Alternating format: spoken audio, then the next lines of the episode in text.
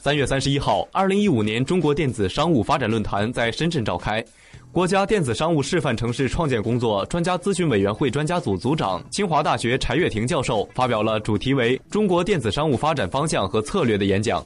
提到电子商务发展的方向，柴跃亭教授提出了四句话作为代表：消费品电子商务进入新常态，大宗商品电子商务走向交易，生活服务电子商务高速发展，跨境电子商务正蓄势待发。柴跃廷介绍，虽然当前消费品电子商务领域增速趋于平稳，模式也相对稳定，但多数电商企业却面临着经营成本高、盈利能力低的困境。同时，非法违规、假冒伪劣的现象和行为充斥着整个网络市场，给政府部门的管理增加难度。